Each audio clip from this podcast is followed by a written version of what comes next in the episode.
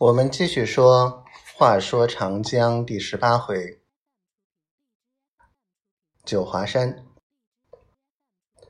九华山的寺庙大都有数百间房屋，小到一家两三间房子就是一个庵堂。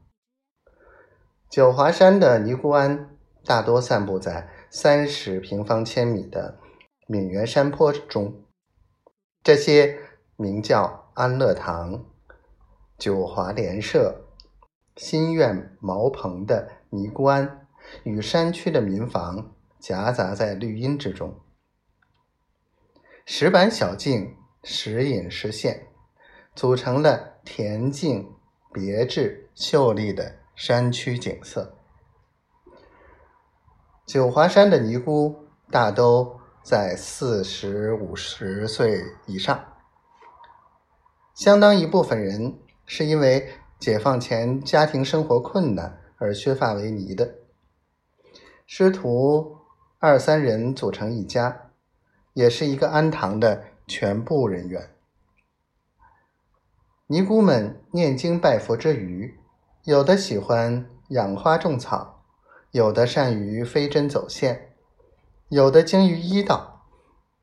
目前，他们除了通过自己的双手获得一部分收入外，国家对每个僧尼都定期配给一些粮食和生活费用。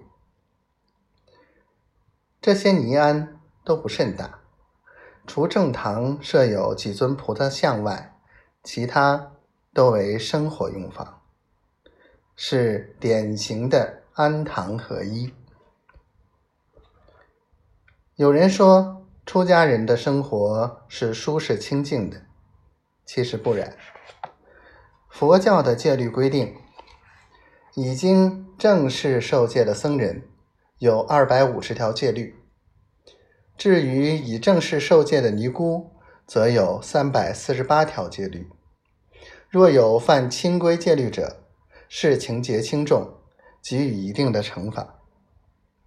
从现尚存通向全山各处的二十四万余级石板山路，仍可想象当年来此取经布道的僧尼和朝拜施舍的香客，三步一拜，五步一叩的情景。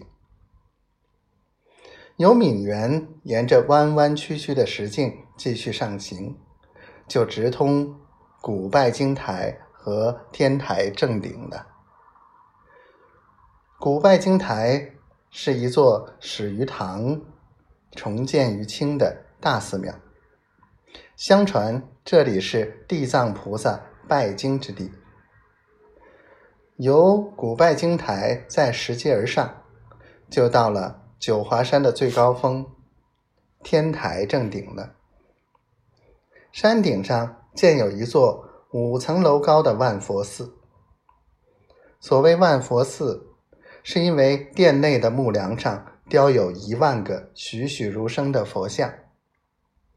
站在万佛寺的捧日亭上，九华群峰尽收眼底。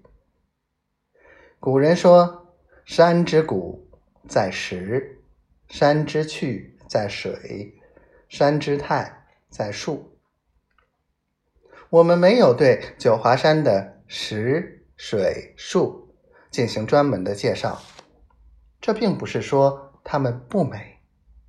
九华山之所以成为九华山，除了石、水、树这些山的共性外，庙宇、尼庵、各种各样的佛事活动，才是真正能够反映九华山特色的个性。